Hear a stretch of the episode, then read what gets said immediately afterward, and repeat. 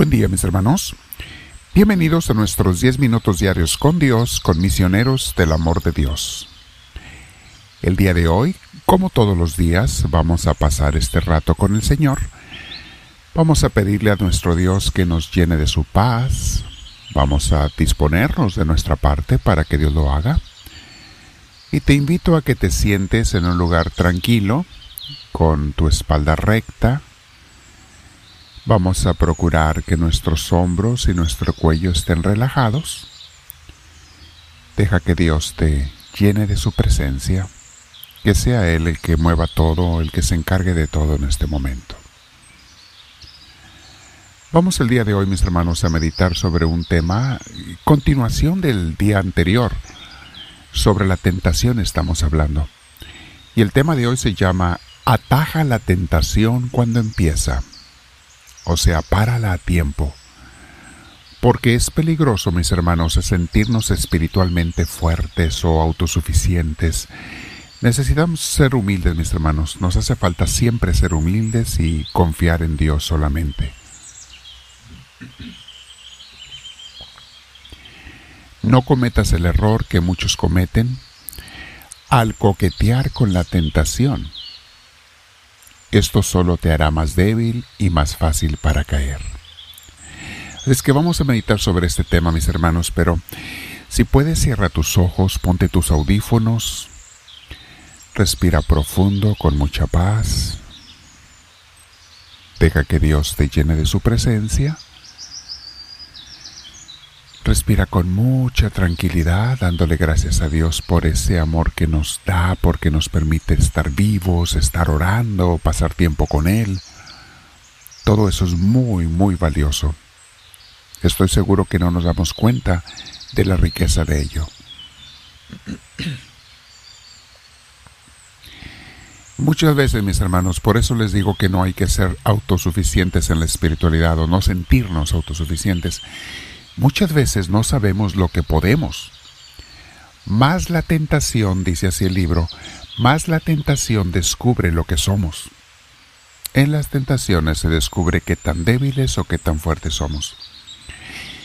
Debemos pues velar principalmente cuando venga la tentación, porque entonces más fácilmente es vencido el enemigo cuando no le dejamos pasar de la puerta del alma, y cuando lo resistimos en el umbral de nuestra casa, cuando Él toca la puerta. No lo dejes entrar, mis hermanos, a la tentación, a los pensamientos de pecado, al considerar si lo hago o no lo hago, ni siquiera allí llegues. Procura siempre atajar al mal al principio. Es como un virus, si lo dejas entrar, mis hermanos, va a hacer sus estragos y va a hacer lo que quiera mejor no lo dejes ni siquiera entrar. Si llega a echar raíz, se batalla más para erradicar el mal, porque primeramente se ofrece al alma el pensamiento sencillo. Después viene la imaginación. Fíjate cómo trabaja la tentación, mi hermano, mi hermana. Primero un pensamiento sencillo, luego viene la imaginación, luego el gozarte en el pensamiento, delectarte en ese pensamiento que sabemos que es tentación.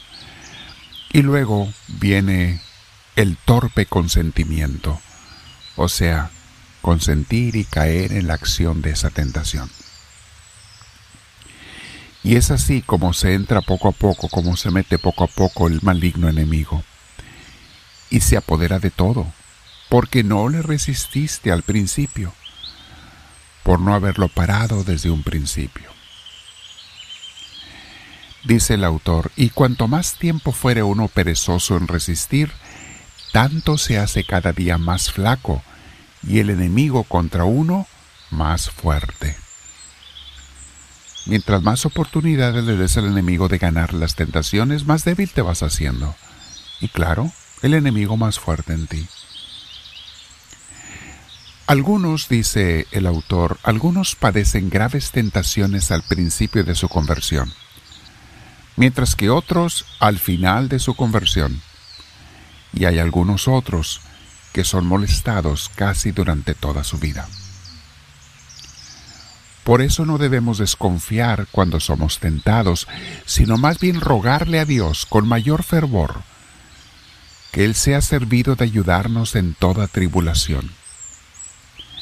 Porque Dios sin duda, como lo dice San Pablo, no nos deja ser tentados más allá de nuestras fuerzas. Leamos Primera de Corintios capítulo 10 versículo 13. Dice así: Ustedes no han pasado por ninguna prueba que no sea humanamente soportable. Y pueden ustedes confiar en Dios que no los dejará sufrir pruebas más duras de lo que puedan soportar. Por el contrario, cuando llegue la prueba, Dios les dará también la manera de salir de ella para que puedan soportarla. Palabra de Dios. Aquí está mi hermana, mi hermano.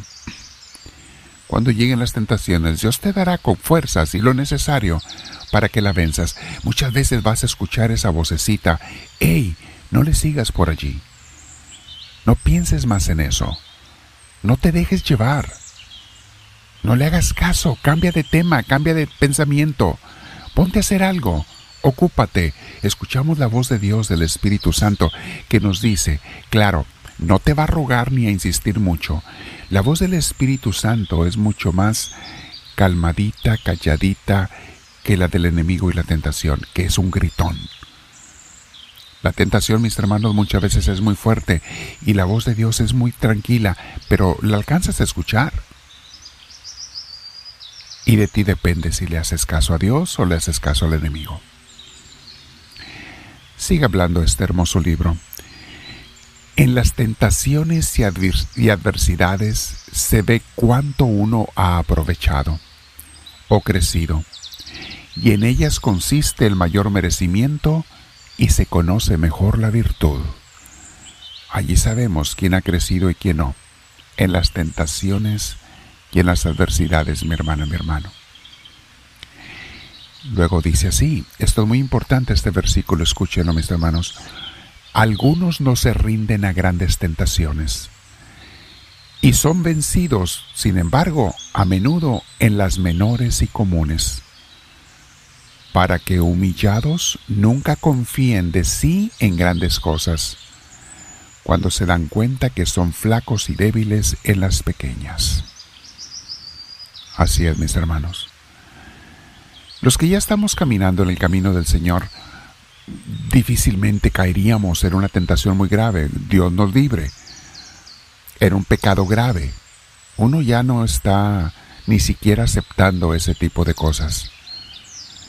Y es posible que algunos antes vivían en pecados graves, pero ya no, porque ya estamos caminando con Dios. Sin embargo, no te hagas confianza, porque hay cosas pequeñas donde a veces caemos. Y es curioso, es interesante.